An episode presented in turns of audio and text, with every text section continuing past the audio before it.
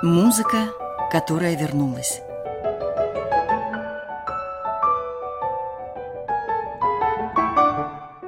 Новый взгляд на известные вещи.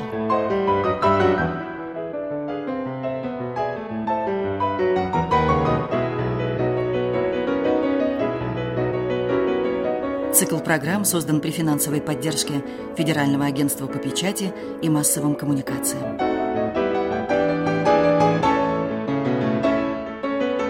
Студии «Радио Орфей» Михаил Казинник. Здравствуйте, мои дорогие. Знаете, о чем я сегодня хочу говорить? Я хочу говорить о самом высоком, самом светлом, самом радостном, о весеннем, о человеческом, о гармонии. И вершиной всего этого, конечно же, будет любовь. Любовь в музыке – такова тема нашей сегодняшней встречи. И начать я хочу с мелодии.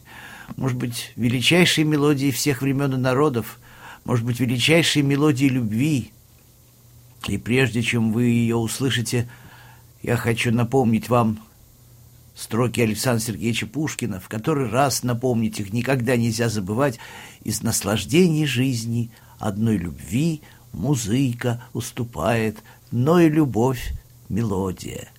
И вот сейчас будет собственно воплощение любви мелодии — Мелодия над всеми мелодиями. Даже если бы Петр Ильич Чайковский не написал ни одной больше мелодии, этого было бы достаточно для того, чтобы понять, что такое любовь на планете, что такое великая культура чувства, великая культура мелодии и гармонии, великая культура Шекспира, воспевшего любовь Ромео и Джульетты. Это будет фрагмент из его фантазии Ромео и Джульетта, из фантазии Чайковского по Шекспиру. Когда сотрудничают два гения, не всегда это бывает хорошо, потому что второй раз повторять то, что однажды сказано, почти невозможно. Но иногда, иногда это случается, так, как это случится сейчас».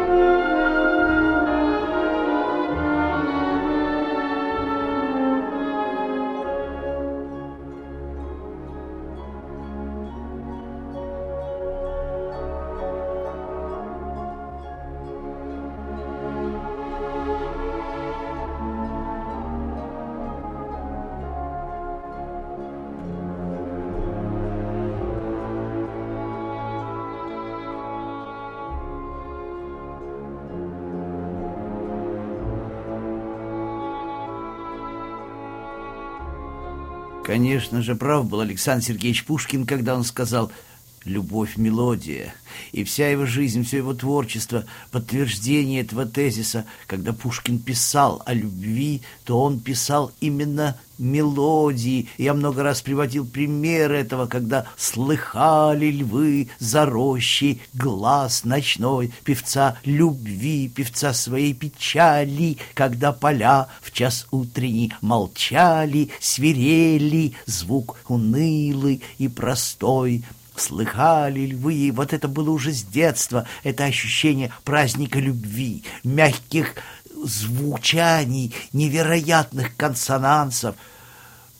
Очень смело можно сказать, что почти все искусство, если не все искусство, так или иначе посвящено любви. Но среди гениев были люди, цель которых была воспеть любовь, жизнь которых есть не что иное, как любовь. Ну, возьмем, э, скажем, Ференца Листа. Чего только о нем не знают и не говорят. Да, это великий виртуоз, это Паганини рояля, это человек, который повернул отношение к роялю, изменил отношение к роялю. Но еще очень важно знать, что он артист. Именно артист, подлинный артист. Это не просто величайший пианист, гениальный композитор. Это человек, в каждом движении которого, в поведении которого, в жизни которого все было великим артистизмом. И то, как он ставил рояль, и то, как он клал руки на клавиатуру, и то, что происходило в зале, не только музыкальное потрясение, но и потрясение этим человеком, невероятно стильным, невероятно красивым. Выход его на сцену был не просто выход музыканта на концерт, это было явление божественное, да и вся его жизнь поэтична, безгранична, не укладывается в рамки каких-то представлений. Его великие истории любви, каждая из них приносила творческий стимул, творческий импульс, и сама э, графиня Марид Агу, и Каролина фон Витгенштайн. Это все великие любовные истории, грандиозные, повлиявшие, вдохновившие, а чего стоит его удивительный роман с Мари Дюпляс, то есть с той самой женщиной, которая дама с камелиями, а э, танцовщица Лола Монтес — это не просто имена. За каждой из них стоит целый роман, целая история, творческое вдохновение — а вот когда Листу все это стало тяжело, он убежал от мира, от шума, от потрясений. Он уехал в тогда тихий, но невероятно духовно наполненный, как мы говорим, намоленный город Ваймар в Германию, где однажды Бах работал органистом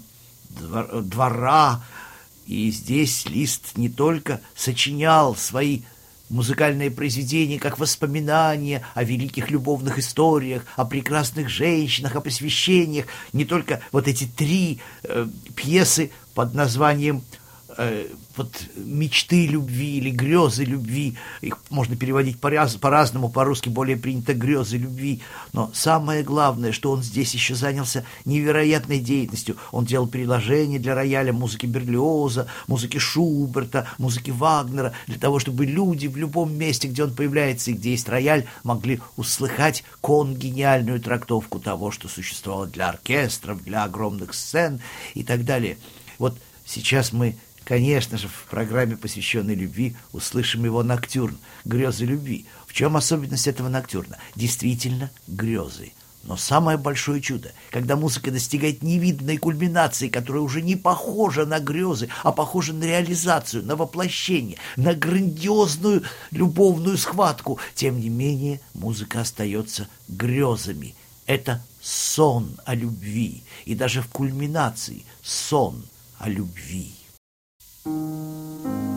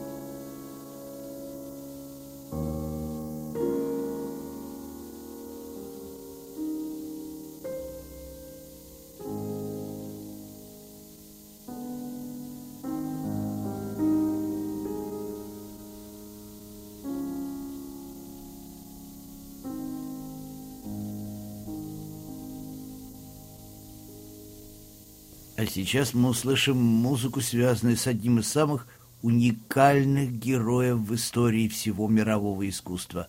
Это паж графа Альмавивы, юный мальчик Кирубина. Кирубина. Помните, у Пушкина в маленькой трагедии удивительное прозрение, как юный Херувим он несколько занес нам песен райских, чтоб, возмутив бескрылое желание в нас, чадах праха, после улететь. Так улетай же, чем скорее, тем лучше. То есть как Херувим, говорит Сальери о Моцарте, улетаем, когда Сальери оправдывает необходимость убить Моцарта, причем убьет не он, он убьет от имени нас. Помните, что будет с нами, если Моцарт будет жив? Наследника нам не оставит он. И не случайно появляется образ Херувима у Пушкина. Ведь это же есть Керубина с его удивительными ариями, одна из которых «Войки Сапете». «Вы кто знаете». Это удивительный образ. Практически его изучали, изучают и будут изучать психологи, врачи, специалисты по сексологии, по подростковому поведению. Но самое главное, что этот мальчишка, который, естественно, поет женской голос, это так называемая брючная роль. Вот такой есть термин даже. Этот мальчишка — это дублер самого Моцарта, это его альтер-эго, это его внутреннее «я», потому что Керубина был с Моцартом всю его короткую жизнь, от того момента, когда Моцарт его почувствовал, и до самой смерти Керубина был как бы спасителем, защитником Моцарта, этот удивительный мальчишка, который влюблен во всех женщин замка, и когда звучит его войки сапета, это такая простая, такая прекрасная, такая доступная мелодия, моцартовская, открытая, но вы без труда уловите в Керубина фрагменты из будущей музыки Моцарта. В первой арии рассказать, объяснить не могу я начало сороковой симфонии Моцарта, предпоследней симфонии уже в предсмертии, а во второй арии фрагмент из «Реквиема», потому что Кирубина всегда приходил на защиту Моцарта, своего удивительного создателя. И вот сейчас нам с вами предстоит услышать эту музыку. Повторяю, достаточно простую, но на самом деле невероятно сложную в своей глубине. Войки Сапеты, о, о чем это? Вы кто знаете? Вы объясните, что это такое, что это за волнение в крови. Вы кто знаете, что такое любовь? Ну, пожалуйста, расскажите мне, что это, как это понять. Это один из самых сложных образов оперного искусства – это не так просто петь и не так просто представлять. Речь идет о сложнейшем, колоссальнейшем образе. еще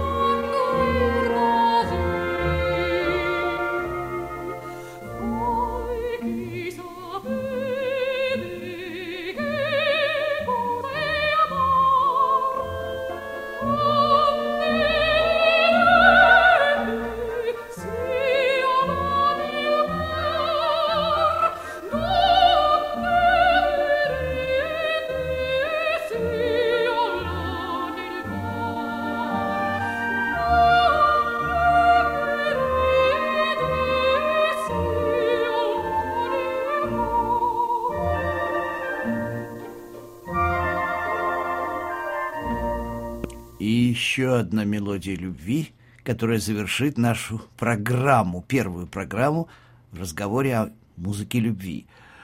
Речь идет об одном из самых невероятных композиторов и его мелодии, которая в 20 веке внесла свой вклад в эту галерею великих мелодий о любви. Речь идет о Джордже Гершвине, э, самоучке практически. Человек учился музыке в нотном магазине, когда он играл для гостей, для посетителей то, что те хотели или не хотели купить, в зависимости от того, что сыграет мальчик за пианино. И вот так он играл, переиграл массу музыки, он легко читал с листа, и потом выяснилось, что этого ребенка колоссальная природная гармония, колоссальное чувство ритма, стиля, мелодии. И вот вершина, одна из величайших мелодий не только XX века, э, вот это знаменитое, знаменитый любовный дуэт инвалида Порги и красавицы без.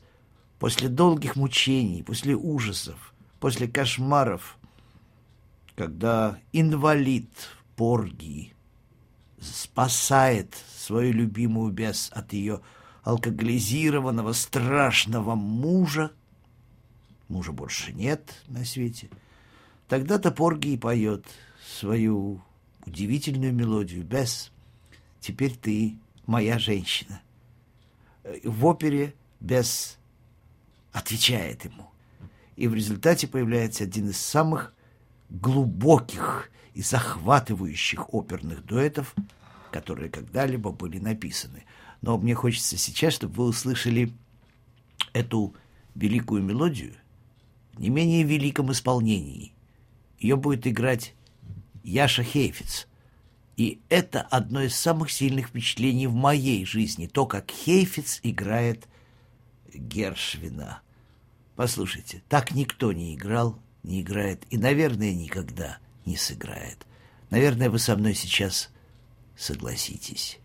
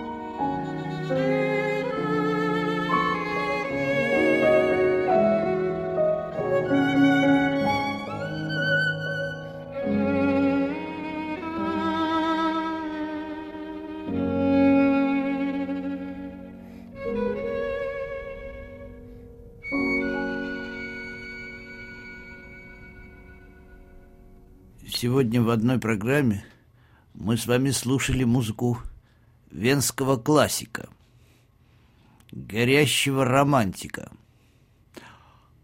русского романтика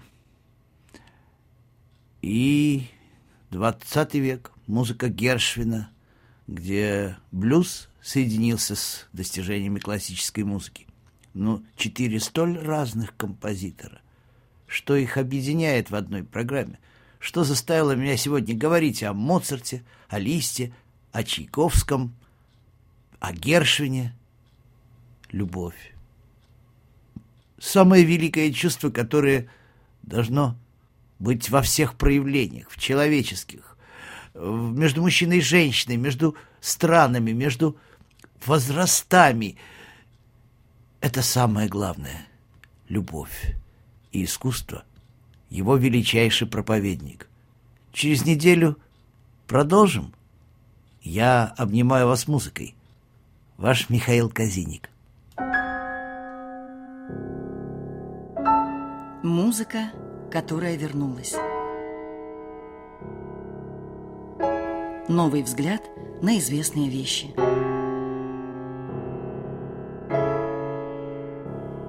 Цикл программ создан при финансовой поддержке Федерального агентства по печати и массовым коммуникациям.